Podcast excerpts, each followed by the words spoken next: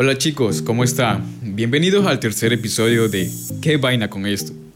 Estamos aquí hablando sobre el tema de crianza feminista y estamos con una invitada muy especial, una amiga, psicóloga clínica, Priscila Pila. ¿Cómo estás, Priscila? Hola, Paulo. Muy buenas tardes con todos. Un gusto volver a estar aquí. No, no volver. Estar, que me hayas invitado hoy día. y esperando que a todos tus oyentes les guste mucho este tema porque es de suma importancia. Esperemos que se cuestionen, esperemos que investiguen, que aporten también si tienen algo que, que decir y que sea de agrado para todos, ¿no? Claro, por supuesto. Vamos empezando con que el público este, entienda esta parte, este tema, porque por lo general estamos acostumbrados a una normativa estricta que por lo general sale de la sociedad de generación en generación, ¿no? Y eh, venir ahora con este tema, a veces algunas personas pueden que les choque. Bueno, continuando, cuéntanos, ¿qué es para ti la crianza feminista? La para hablar de crianza feminista, primero tenemos que hacer una deconstitución personal. Ya. Ya somos adultos, venimos de un hogar donde no había una abuela, no había un padre en donde se eduque correctamente. Tenemos también que tener en cuenta que para esta época no existían los derechos para las mujeres ni para los niños. A las mujeres, a los personas de raza negra, a los niños, a la comunidad LGBTI, les ha tocado luchar por conseguir derechos. Entonces, tenemos que ponernos en, este, en esta posición de que no fuimos educados de la manera correcta. Sí, para empezar a hablar de la de constitución feminista, perdón, la crianza feminista eh, viene desde que estás embarazada, desde que, qué hijo quieres tener, varón o mujer. La mayoría de veces siempre dicen varón porque es más fácil cuidarlo, no, si, se ensucia no pasa nada, los niños no lloran. Tenemos esta idea de que el hombre no llora, ¿no? Cuando ya sabes el, sexo de la, del bebé, ya te visualizas, te haces una idea de cómo quiero que sea, si es mujer, eh, señorita con vestido, color rosado, voy a pintar su cuarto con unicornio, morado, rosado, eso. Se le asigna ya los colores. Y al hombre también, qué carritos, qué color azul. Esta puede ser una práctica muy inofensiva, pero que a la larga tiene una repercusión en la vida del individuo, porque crea estereotipos, que es para el hombre y que es para la mujer. La crianza feminista se trata de eso, de criar al niño con una igualdad, en donde, por ejemplo, si van unos niños a un cumpleaños, el varón se siente en total libertad de ir a corretear, de subir, de brincar. Y la niña no puede ir eso, porque primero va con colores cálidos que generalmente se ensucian. Va con vestido que si salta se te ve el interior, ¿no? Entonces, el niño desde esta, desde la infancia va a creer que él tiene toda la posibilidad de hacer lo que él pueda. Y por un lado es fantástico que eh, se críe con ese pensamiento, pero tiene que aprender que eso se debe compartir con las mujeres que no todo está a sus pies, que no todo es para él. No sé si me hago entender en esta primera parte. Sí, por supuesto que sí, eh, porque nos estás dando a explicar que, que el niño tiene la posibilidad de hacer todo lo que quiera, en cambio a la niña se la limita, tanto por los colores, por las acciones, incluso por ciertos horarios y la vestimenta, si no me equivoco. Correcto, este, en el hogar estamos acostumbrados en que el hombre, el padre, cumple con el rol instrumental. ¿Cuál es el rol instrumental? Este, llevar la comida a la casa, llevar dinero a la casa. Y la mamá con el rol afectivo, que es encargarse de la comida, si el niño llora ella debe encargarse, si saca malas notas ella debe ir a la escuela. Entonces desde ahí ya pone, divide las cosas, porque em, ya la, una vez que la mujer está encargada del hogar, toda la culpa se le echa a ella. Tú no criaste bien a tu hijo, por eso tu hijo es así, por eso tu hija tal vez si hay un embarazo adolescente, por eso le, se le echa la culpa a la madre, ¿no? Claro. En este caso, en este, en este caso, eh, la mujer lleva con toda esta carga de cómo criar al hijo, pero no, no sabemos también, porque nadie está listo para ser madre, nadie está listo para ser padre, no hay un manual que te dice cómo hacerlo, ¿no? Y como existe esta violencia del hombre hacia la mujer, la madre ejerce esa misma violencia hacia los hijos. El hijo, el primer impacto que recibe por cometer una travesura, que es un jalón de oreja, un peñiscón, un correazo, va a sobreentender. La mujer entiende que si hace algo, está bien que le peguen. El hombre entiende que cuando ya sea mayor, tiene esa fuerza para él ejercer con las demás personas. Entonces se va criando, se va haciendo, se va formando esa estructura de este individuo. Entonces cuando sea grande va a pensar, va a seguir con la estructura patriarcal, machista, sexista, misógina. Ya. Correcto. Entonces em, hay también casos en cuando el, ya, este, ya no es niño, ya es adolescente. Cuando pide permiso la mujer, bueno, regresas a las 10 de la noche y al hombre no, tú puedes regresar a las 2 de la mañana, a las 4. O si incluso el siguiente día en la mañana llegando no pasa nada. Exacto. Aquí vemos que, que, la, que la mujer obviamente es limitada por todo, ¿no? Por el hecho. Pero también sabemos que hay peligros que corren ellas, ¿no? Porque la sociedad lo ha tenido puesto como que la mujer es el sexo débil en cierta parte y otras no, como que es igual que el resto. Solo que es poco más complicado por la acción de, la fuerza, la, la, violencia que hay en las calles. ¿Y qué, cómo, cómo me explicas eso en esa, en esa parte? Este, siempre se habla sobre la parte biológica en donde el hombre biológicamente es más fuerte y la mujer es eh, más débil, ¿no? Pero primero no podemos basarnos en eso o justificarnos por eso en que la mujer es más débil justificar la violencia de otra persona, porque debemos tener en cuenta que la violencia no es justificada por ningún motivo. Porque es tan machista este concepto y esta teoría, porque a los hombres sales a la calle también te roban, también te pueden violar, también te pueden asesinar. Corremos el mismo riesgo tanto las mujeres como los hombres. Como tenemos esta estructura bien marcada en que las mujeres son más, somos más vulnerables, entonces todos creemos eso que a las mujeres les va a pasar algo, pero se ha dado también muchos casos en que a los hombres este, en la madrugada ha sido asesinado, en tiroteos, qué sé yo, han, estado en mucho riesgo. Les han robado, incluso en ocasiones han sido víctimas de violación. Sí, correcto. Y, pero todos creemos que no. Em, el hecho también hay hombres que han sido como víctimas de maltrato dentro del hogar por mujeres, pero estamos en esa estructura en donde ni eso puedes decirlo, porque si mi mujer me pega, no, ¿cómo te va a pegar tu mujer? o sea, sí, no, es que no llevas los pantalones en el hogar, se dice. Dicen como que ya no tienes, perdón por la palabra, no tienes los huevos bien puestos, como que dicen que ponte ya los pantalones, si tú eres el hombre de la casa, tú eres el que vas a mantener, tiene que hacerte caso tu mujer, dicen pero sabemos que un hogar consta de dos personas y que una controla a la otra no está muy bien. Claro. Incluso estos consejos de que la mujer empoderada, está perfecto que eduquemos a nuestras hijas así. Yo no tengo hijas, pero hablo tal vez por mis sobrinas. Que tú puedes jugar también fútbol, tú también puedes ir a taekwondo, debes aprender defensas. Me parece correcto que empoderemos tanto a las niñas. Pero ¿qué pasa cuando no hacemos lo mismo con los niños. Más bien al niño estamos juzgándolo. ¿Por qué este niño está jugando a la cocinita? ¿Por qué este niño tiene rasgos femeninos? ¿Por qué hace esto? Entonces hay que cambiar todo eso. El hombre puede cocinar y es necesario que desde la infancia aprendan a compartir estos juegos, porque incluso se hace un juego de roles en donde el niño también puede aprender a jugar con muñecas y no me refiero al hecho de estar con la otra persona, sino a saber la importancia de cuidar primero a cuidar que es una, un, juguete que eh, debe cuidarlo porque no se lo vuelven a comprar o porque es prestado y porque está compartiendo con la otra persona, con la otra niña, saber los sentimientos de la otra persona.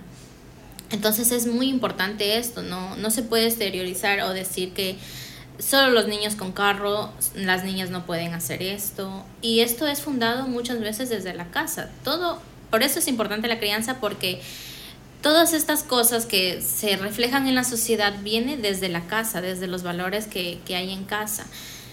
Y por lo general decimos, no, yo, yo no, a mí me pegaron, pero yo estoy bien. Pero tú revisas su pasado y hace violencia familiar en la casa, tiene tres divorcios, pensiones alimenticias, no puede tener una pareja estable.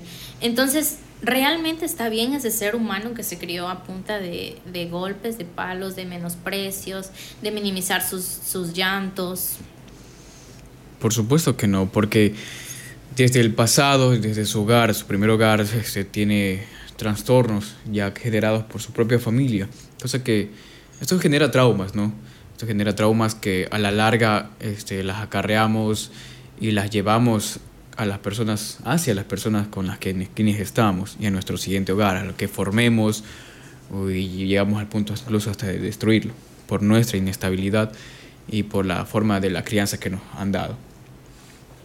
Correcto, entonces, por eso es aquí eh, recalcar que para hacer una crianza feminista no se refiere a que tal vez al hijo lo vamos a hacer femenino, ¿no? Porque están como ligadas esas, o tal vez ligan el, feminismo con embrismo, que son cosas totalmente diferentes. El feminismo busca una igualdad. El embrismo es igual al machismo, que piensan que las mujeres son superiores al hombre y no queremos eso. Mm. Y nadie quiere eso porque queremos total tener los mismos derechos. Legalmente, en la Constitución, se podría decir que constamos con lo mismo, pero tampoco las leyes son muy machistas que si un niño es abusado sexualmente se lo considera un abuso, no se lo considera una violación. Eh, seguimos considerando que el hijo debe criarse con la madre, cuando en realidad hay que evaluar si la mamá está apta para cuidar al hijo y si el papá también está apto. Entonces ver la mejor eh, solución para que ese niño, en un caso de separación, ver con quién se cría. Claro, porque en, en, esos casos este, la mayoría de veces van los hijos con la mamá y a veces que la mamá tiene esa, esa cultura machista, más que incluso que los, que, los, hombres. Que los hombres. Y le dicen, no, pero mijo, tú tienes que poner, jugar pelota, anda, juega con tus amigos. Y, si no, si el niño le gusta cuidarse, este, estar aseadito, ¿no?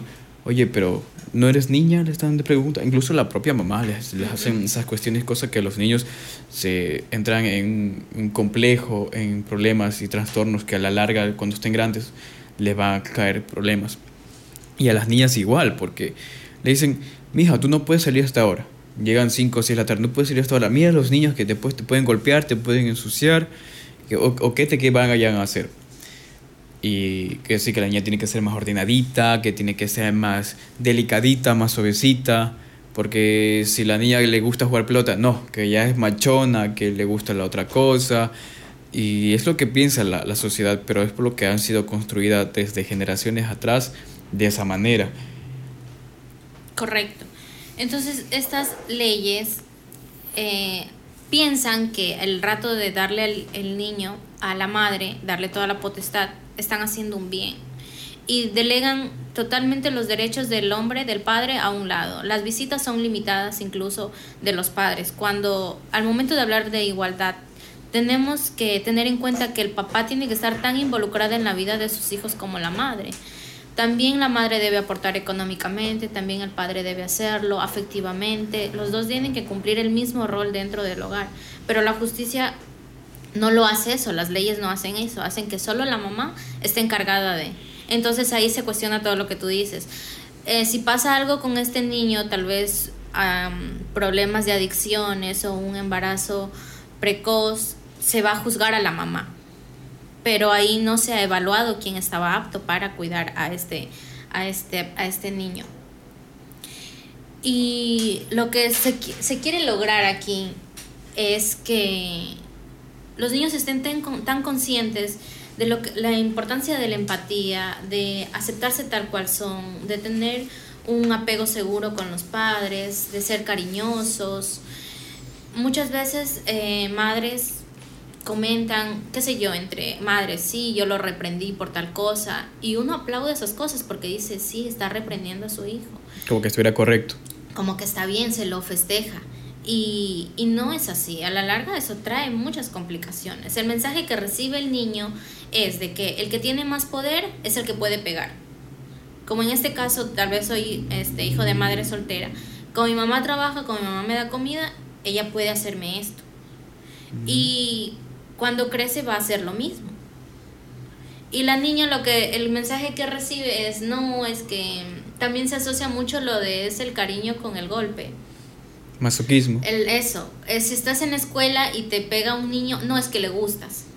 A la típica, como que te mechonea, te da un patazo. Ay, porque le gustas al niño. Y muchas veces las profesoras te dicen eso. Ajá. Y no es así, porque desde ahí ya estamos empezando a asociar lo que es el golpe con el amor. Y cuando se casan y son grandes, si te pego es porque te quiero, porque tú no haces lo que yo digo. Y llegan ahí los casos de femicidio, porque, o aparte el maltrato intrafamiliar, porque dice las, las mujeres me pega porque me pegó porque no hice caso, ya, ya voy a cambiar, voy a mejorar para, para él, dicen. Sí. Pero eso está mal, porque realmente, si realmente te amara, no tuviera por qué pegarte. Si él, se crió de una cultura violenta en ese hogar, pues tiene que cambiar, porque no es el mismo que en donde se crió. Correcto, estamos acostumbrados a asociar eso, en que si te dice malas palabras, es de juego, la, se dio el momento, estaba molesto, se justifica mucho. Y se da, se da también, la sociedad y la iglesia te asigna este sentido de culpabilidad en que si fracasó tu hogar es porque es culpa de la mujer, porque la mujer no supo edificar un hogar. Y no supo servirle al marido, como en pocas palabras suelen decir, porque incluso hasta en, la, en algunos escritos decían que la mujer debe servirle al hombre, que debe estar ahí sumisa incluso lo han tomado ciertas culturas como, aunque pegue, aunque mate, maridito es, dicen, ¿no? Esa es la cultura ecuatoriana prácticamente. Ah, sí.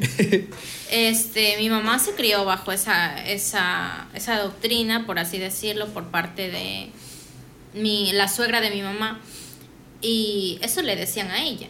Ella piensa hasta ahorita por más que uno como hijo puede hablar o por más que pueda ver en las redes, o sea, ya tienen tanto eso en sus esquemas mentales que piensan de cierto modo que está bien eso. Aunque en ella, estar consciente de lo que le pasó a ella, ha educado y ha influido mucho en mí y por eso es que yo tomo esta corriente del feminismo como algo muy positivo, porque en realidad es muy positivo, porque ha salvado a muchas mm, eh, personas de sectores muy vulnerables, pero ella no lo aplica como para decir en sí mismo. Sino para los demás. Sí, sino para los demás.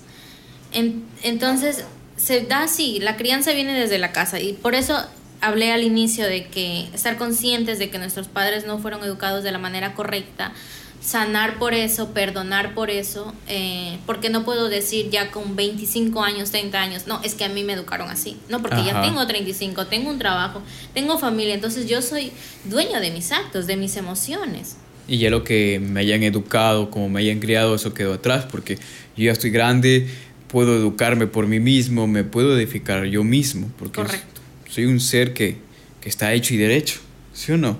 Sí, por eso es importante que cada uno investigue, lea, pregunte, si algo no le parece, pero por qué, cuestionarse todas las cosas, e incluso cuestionarse si de la manera que te educaron, eh, te está rindiendo frutos ahora, eh, ahora que ya estás grande. Sí, entonces si ya ves que no te está yendo bien en tu parte emocional, en el área laboral, entonces hay un pasado en donde uno debe sanar. Y no, donde uno debe sanar por sí, de la deconstitución de cada uno, no echándole la culpa al otro, porque eso hacemos muchas veces. Sí, buscamos culpables externos y, no nos vemos a nosotros mismos en nuestro interior diciendo, sabes que en esta parte yo fallé porque me criaron así, debo corregirlo, debo cambiar, debo mejorarme como persona, pero no, le echan la culpa a otra persona, por tu culpa es que yo soy así. Por ejemplo, en un caso de maltrato intrafamiliar, el marido tiende a decir, es que yo te pego porque, porque te portas así, cambia, si no cambias no, no, no puedo dejar de pegarte, le dicen. Incluso los propios hijos, cambia, corrígete, si tú no lo haces te voy a seguir pegando como te dé la gana. Así es. Y, y echamos mucho más a lo que es el hombre. Eh, piensan que el feminismo está en contra de los hombres cuando no es así. Queremos, por ejemplo, llegas, tienes una pareja y le preguntas cómo te fue el día bien y qué hiciste, nada. ¿Y qué tal? Sí, todo bien. incluso eso, ni siquiera puede expresar cómo le fue en el trabajo, hablar libremente, hice tal cosa, esto y me siento molesto, me frustré, cosas así. No, es tan limitada las, eh, las posibilidades que se le da al hombre que no, no puede em, entablar una conversa del día al día con la esposa o comentarle qué en realidad está pasando, porque se lo reprime bastante. El hombre no llora, el hombre no se queja, tienes que ser hombre, solo las mujeres lloran. Como dicen, suelen decir, tú ya estás grandecito, eres varoncito y no tienes por qué estarte quejando de nada, no llores porque tienes pelotas, suelen decir, y, y afrontalo, dice. Aguántatelas y sigue adelante. Pero cuando tanto que no es cuestión de que sea hombre o mujer, porque si se reprimen, se reprimen todas esas situaciones, todas esas emociones, en vez de soltarlas, sabemos que a la larga va a haber una explosión y todo eso va a desatarse en la mayoría de casos como en iras, en furia y a veces la gente comete locuras. Y más son los casos ahí de los hombres donde incluso llegan a matar a, a sus esposas. Sí, correcto. Eso también es algo muy importante porque en el caso de los feminicidios hay estos eslogan de que a los hombres también los matan, correcto, pero tú ves las estadísticas y es porque salieron de la discoteca y tuvieron una riña, se vieron mal, se pegaron, todo. Si vas por la calle y alguien te lanza un piropo a un hombre, primero se ríe, porque él se siente con el poder y se siente halagado. O segundo, te insulta y se acabó el problema. Para la mujer es totalmente distinto. A la mujer la asesina a su padre, la viola a su padre, su tío, su primo, la mata a su esposo. O sea, es alguien cercano de su círculo. Por lo general suele ser alguien dentro de, de, de, su círculo, tanto emocional como social. En cambio, en el hombre es más eh, un, contexto externo. Externo, correcto. Y si la, esta chica va por la calle y recibe un piropo, ¿a qué nos han enseñado? A quedarnos callados. A que no tienes que contestar por lo que te están diciendo, porque si contestas te dicen algo más grosero de lo que ya te están diciendo.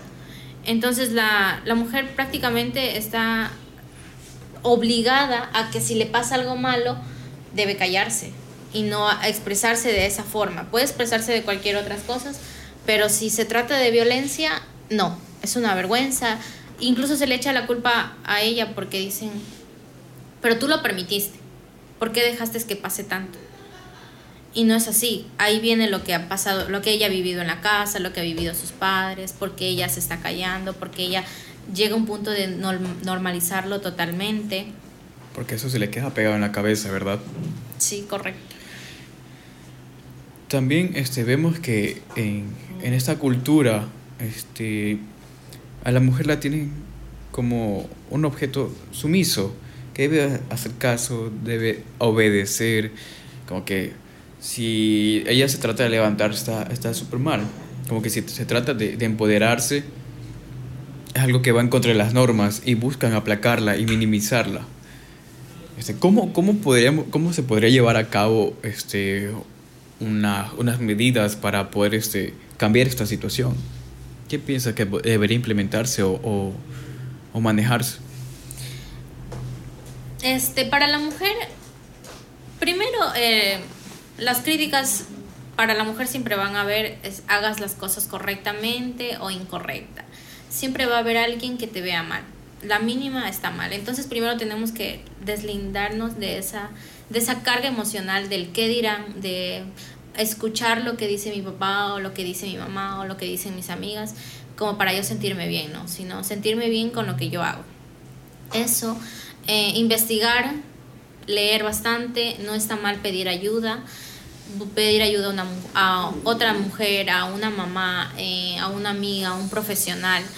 Em, la otra parte que es, ay, se me fue. Mm.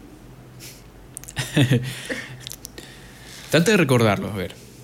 Ay, estaba tan concentrada que se me fue. A ver, investigar, em, pedir ayuda y también sería importante como aliarte a estos grupos feministas o a un grupo de ayuda porque todas pasamos, tenemos casos similares.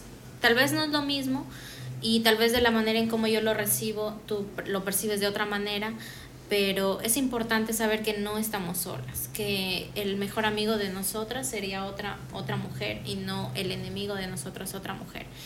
Tener en cuenta eso, eh, legalmente esto siempre va a haber este, estas páginas en donde intenten opacar, pero creo que el estar unidas, el estar juntas, como es el eslogan de, los grupos feministas, sin duda te va a ayudar de mucho porque la mayoría de nosotras hemos pasado por tal vez abusos, em, violencia intrafamiliar, discriminación, porque también existe mucha discriminación en las que en las madres solteras, ¿no? Creemos que ellas tuvieron la culpa, eh, no están criando bien a sus hijos porque son menores.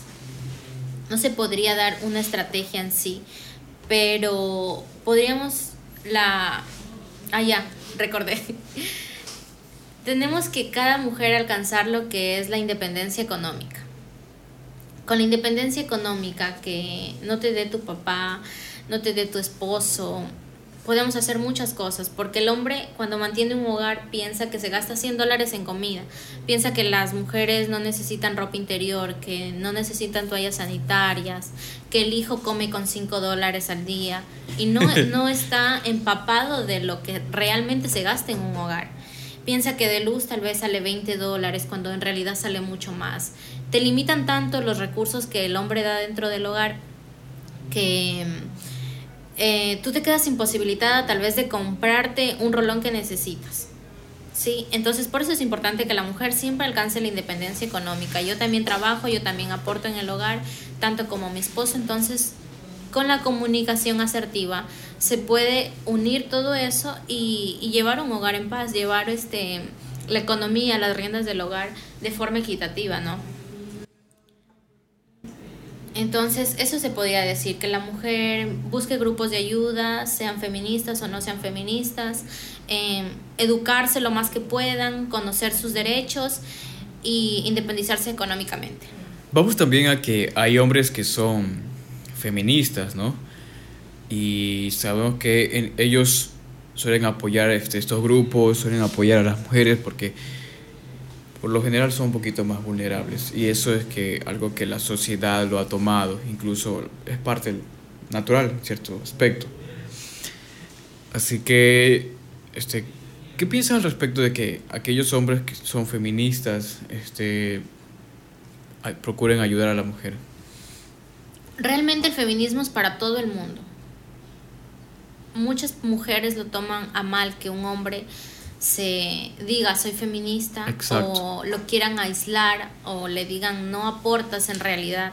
Lo hacen a un lado o lo minimizan solo por el hecho de que soy feminista, las trato de, estar con ustedes porque entiendo sus puntos, pero sin embargo dicen no porque perteneces al patriarcado, que eres, vas a ser otro machista más, solo por el hecho de ser hombre. Sí.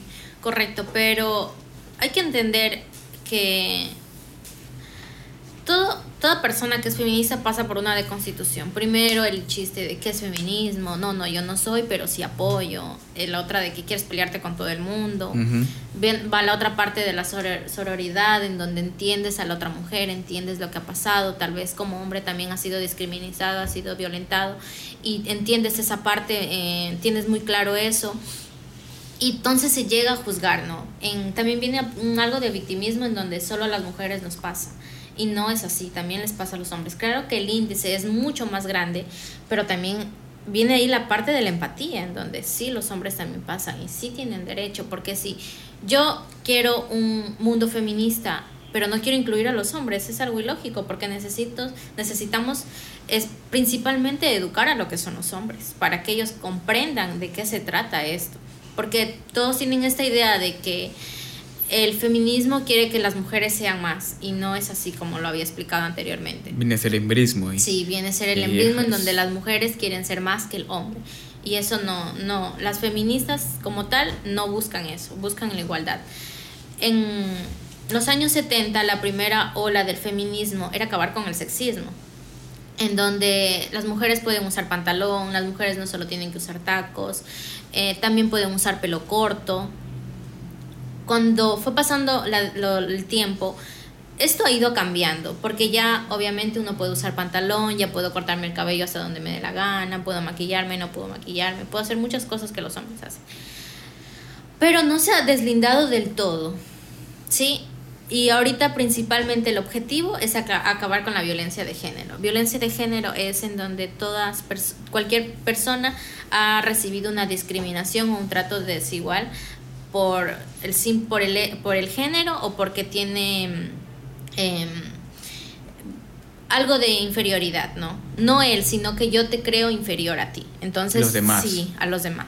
Entonces, por eso también no solo se puede decir la violencia de género, solo uno lo asocia directamente con las mujeres porque somos las que más hemos pasado por eso, pero no específicamente se trata sobre las mujeres, sino también de los hombres por los que han pasado. Entonces, muchos hombres que son que se dicen ser feministas, me imagino de corazón porque se ha dado muchos casos en donde utilizo el, feminismo como una pantalla, como para aparentar algo que no soy, y en realidad haces otra cosa totalmente diferente.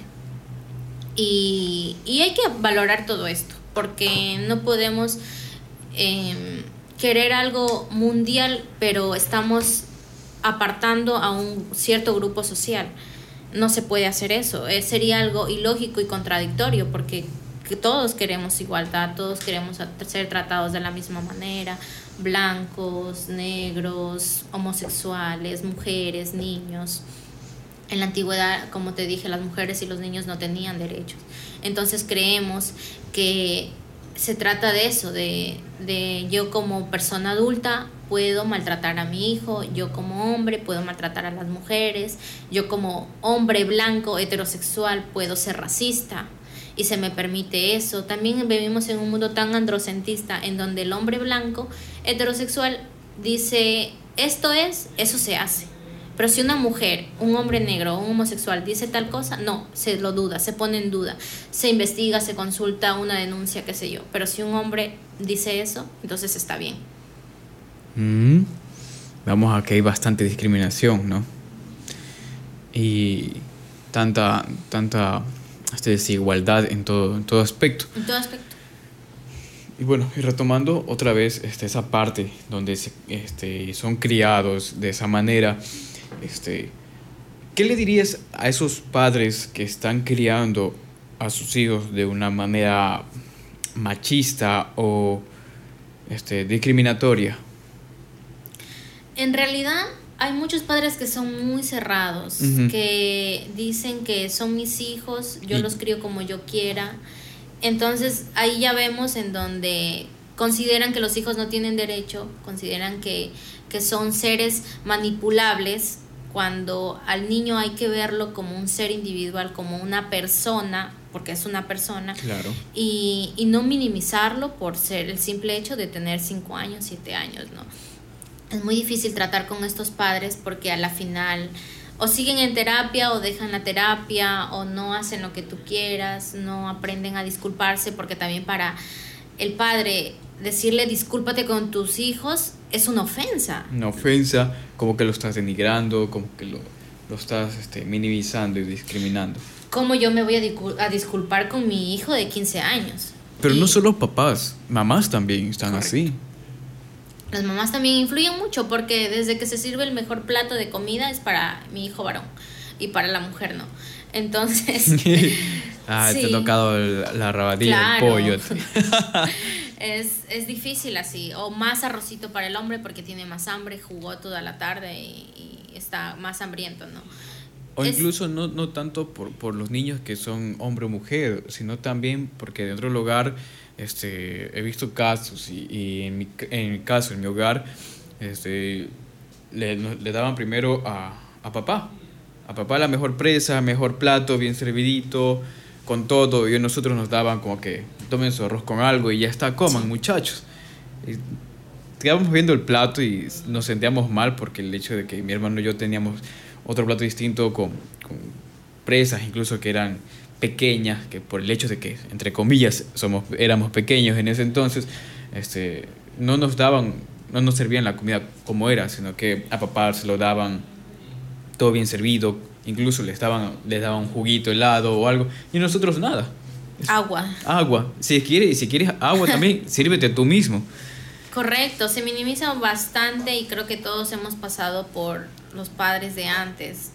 Y, cre y decimos como que los niños de ahora son el futuro, pero ¿cómo los niños de ahora pueden ser el futuro si seguimos criándolo de la manera en que fuimos criados nosotros mismos?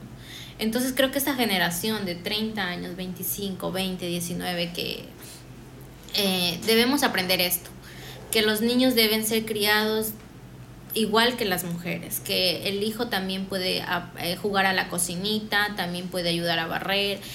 Tengo el caso de un tío donde tiene dos hijos, varón y mujer. La mujer es menor y él delante mío le dijo a la hija, ven a cocinar porque cuando te cases, hablemos de que ella tiene 15 años, cuando te cases te va a tocar cocinar porque así es la sociedad. Y yo, le, yo en mi mente como, está bien que le enseñe a cocinar porque él hace todo en su casa como hombre, y, pero ¿por qué no le enseña eso también al hijo? ¿Por qué no le dice, vengan los dos y aprendan a cocinar? Porque si se independizan o se casan, qué sé yo, tienen que saber hacer todo esto en el hogar. No, solo es a la mujer. Sí se han dado muchos casos tengo un hermano mayor en donde mi mamá le enseñó a hacer todo. Él cocina, barre, trapea, todo. Cocina demasiado rico. Pero mi papá es tan machista que él le decía, tú no tienes por qué cocinar. Tengo tres mujeres aquí en la casa. Yo tenía nueve años, mi hermano tenía doce años. Entonces, él, mi hermano con 25 años, mi papá le decía eso, que él no tiene por qué cocinar, porque tiene más mujeres en la casa. Y aunque las mamás quieran educar de esta forma, a los hijos sí influye bastante el poder que el hombre ejerce sobre el hogar. Por eso también vamos a que el hombre debe ser consciente del poder que tiene y, distribuirlo también con, su pareja, con, la mujer que está llevando a cabo el hogar y decir, ¿sabes qué? Tú también ocúpate de esto, tanto tú y como yo, para ejercer un autoritarismo por igual, para que también este, nuestros hijos se sientan igual, ¿no? No se sientan discriminados que a ti o, por el simple hecho también que tienen preferencias. Porque yo puedo tener dos, tres hijos y digo, ay, porque mi hijo es varoncito, es mi preferido, las niñas no. Y eso también es discriminación. Y eso también viene a ser parte del machismo, si no me equivoco, ¿no? Sí, correcto. Ya crea una desigualdad dentro del hogar. Ya crea una este, este donde la mujer tiene que hacer todo y el hombre no, él tiene que estar todo servidito. en, en, mi casa, o sea, uno tiene que darse cuenta realmente cómo es su casa. En mi casa fue así, mi hermana, que es mayor, este, mi papá le enseñó a conducir a los 12 años, o sea, yo aparentemente decía, la está criando feminista. Le enseñó a conducir a los 10 años, que tenga moto a los 12 años, que aprenda de mecánica, que la metía en curso de básquet, cosas así. Y al hombre, a mi otro hermano, lo trataba como un bebé, ya teniendo 10 años. Y él no podía hacer nada, no podía acercarse a la cocina, no podía acercarse al carro, no podía hacer absolutamente nada. Entonces las consecuencias son ahora, en donde tienes a una mujer autosuficiente, en donde puede hacer millón cosas, que es en el caso de mi hermana, y un hombre que depende mucho de la mamá, depende del papá, depende de que si le pasa algo grave, lo llama a mi papá y no puede valerse por sí mismo. Claro que trabaja excelente, eh, excelente mm, profesional, pero ya en el área de hogar es muy distinto. ¿no? Entonces se cría esto, estos estereotipos en donde desde chiquito no es que eres el consentido como tú dices, pero a la larga no, no funciona eso, no rinde eso. Porque estoy formando una persona en pocas palabras insuficiente y aparte un tanto inútil. Prácticamente sí. No pueden ser autosuficientes por ellos mismos. Entonces nos preguntamos, ¿por qué fracasas en el hogar? ¿Por qué tienes dos novias? ¿Por qué este, no has tenido una relación estable? Porque golpeas a tu novia, se dan todas estas cosas, porque son los cimientos desde el hogar. Claro, eso ya viene de parte de tanto, más de papás, si no me equivoco, porque en caso también las mamás repercuten. En esos casos de, de las crianzas, en cuestión de las madres solteras, que bueno, también hay ciertos casos de que, si no me equivoco, vienen a ser parte de feminismos, donde a, a los hijos les inculcan el odio a sus propios padres. Y que es, no, tu papá te hizo esto, que nos dejó votando, cuando la cosa no es así, o es distinta. Y el papá trata de asumir su rol paterno, sin embargo, la mamá ya le inculcó cierto odio, cierto ciertas este, ideas negativas sobre el papá y, es donde va en torno totalmente perjudicial para, para el niño, niña. Correcto, ese es el día a día, porque hay actualmente se da esto de las pensiones alimenticias, en donde el juez le da, son leyes machistas porque el, el juez le otorga toda esta ley a la mamá y le quita toda la responsabilidad al papá. La única responsabilidad del papá es aportar económicamente. Pero las visitas tienen que ser controladas, solo cierto tipo de hora, no puedes hacer tal cosa. Y entonces aquí viene como el desquite de la mujer, el, el, que como no quisiste estar conmigo, como no quisiste formar un hogar conmigo, entonces yo te voy a privar de ver este a tu hijo. Claro. Sí, ahí ese yo sí me he dado cuenta, ahí está como tipo venganza, este desquite, esta no sé, una mala educación en donde creemos que estamos haciendo correcto, porque ella está pensando solo en ella y no está pensando en lo que realmente necesita el niño. El niño necesita compartir con su padre, pero ella no, ella piensa en el momento. Más aún si es un hombre mujeriego, no, porque le va a dar mala influencia a mi hijo y lo deslindan totalmente de la responsabilidad como padre. Y entonces viene esto que los crían con este rencor, tu papá hizo esto, tu papá esto, esto, nunca te vino a ver, nunca te ha comprado nada. O incluso si el hombre deposita, tu papá no te da nada, sabiendo que deposita todos los meses. Y se cogen todito. se ha dado muchos casos así. Y esa es la realidad porque también hay hombres, no sé cómo decirlo, ingenuos, no, no sé la palabra cómo tomarlo, pero Incluso ellos deben asesorarse, deben conseguir un buen abogado en donde está bien, yo voy a pasarle a mi hijo, pero yo también tengo que saber cuáles son mis derechos como padre, cuándo puedo visitarlo, porque yo necesito verlo a mi hijo. El hombre también piensa que, ay no, ella es buena, no me va a pasar nada, este mes no le deposité, el otro tampoco, y después, ¡pum!, una captura por alimentos. Entonces, el hombre también debe educarse, debe instruirse y se deja llevar el, el, el que ella es buena pero la madre está con todo este rencor en donde dice, no, yo te voy a hacer esto, no vas a ver al niño, y, se da esto, se da este conflicto y el que queda en medio es el niño. Mm, claro, es que el más perjudicado, total, que al momento de crecer, este, llegar, llegará a cometer los, los mismos actos que puede ser tanto papá o mamá le, le infundieron.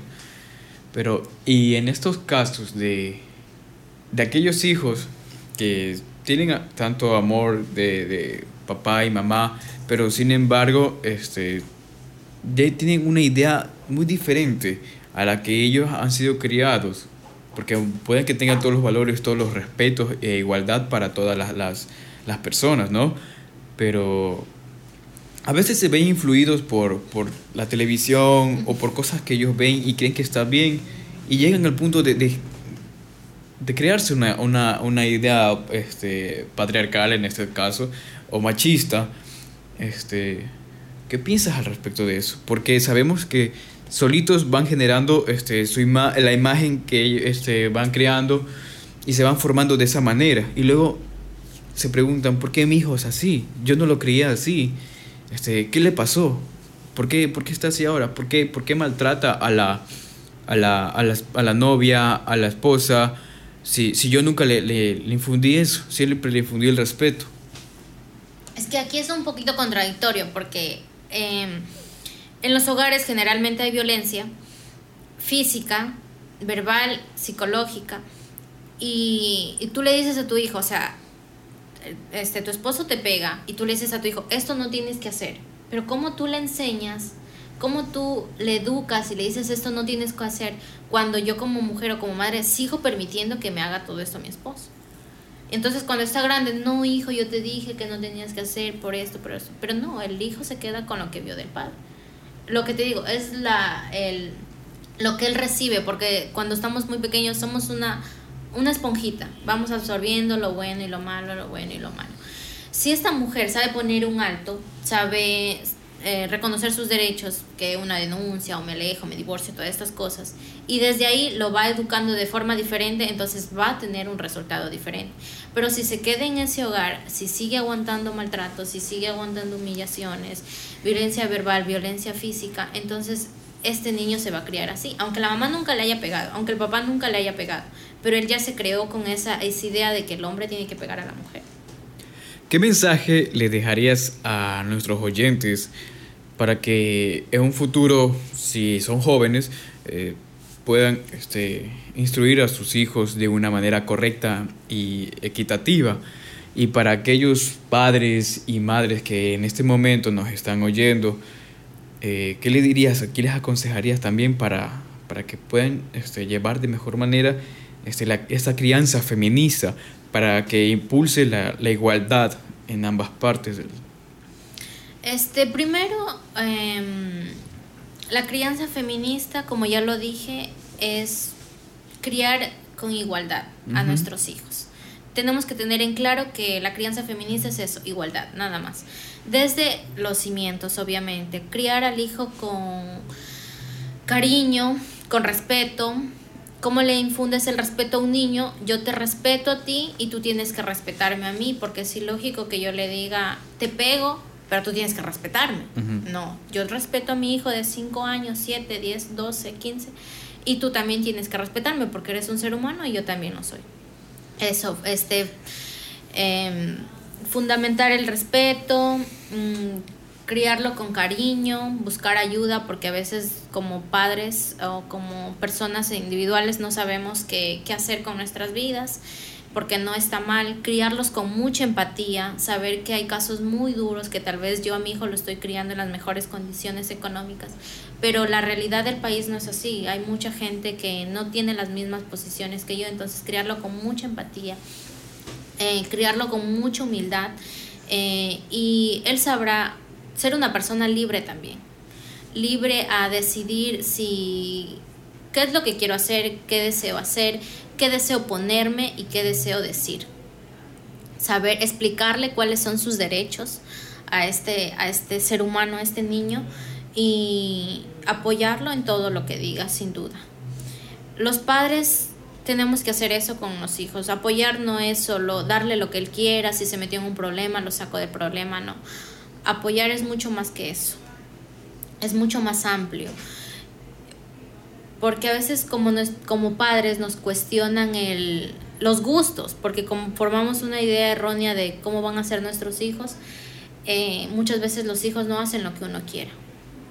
Entonces uno como ya se crea con esto, piensan que eso está malo ¿no? Entonces a eso se refiere apoyar, apoyarle sus gustos, su vestimenta, sus orientaciones sexuales, sus sueños, sus metas, ser respetuoso y empático, como ya lo he dicho anteriormente.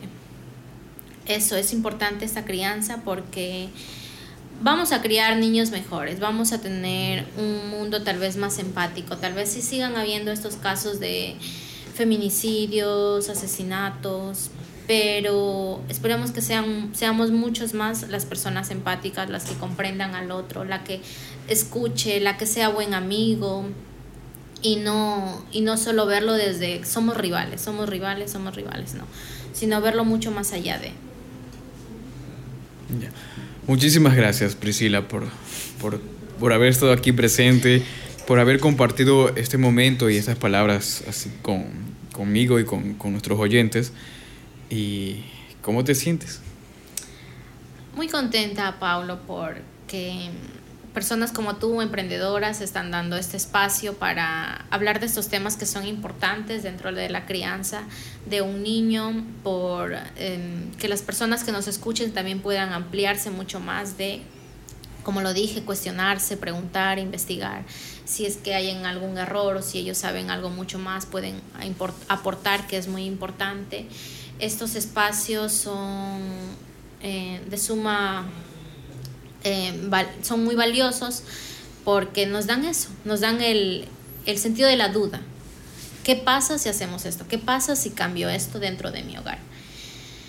Y eso, mm, contenta porque me des esta oportunidad, que se sigan dando estas cosas más, que sigas este, creciendo en tu canal. Muchísimas gracias. Y bueno, llegado el momento de despedirnos, de finalizar este programa, este episodio. Y muy agradecido por tu participación, este, lo aprecio mucho y esperemos que, que este aporte sirva bastante a nuestros oyentes y que por favor no se olviden de difundirlo y de seguirnos en nuestras redes sociales arroba que punto y bueno pues muy agradecido con todos y también con la invitada especial. Nos despedimos hasta una próxima ocasión. Hasta pronto y muchísimas gracias.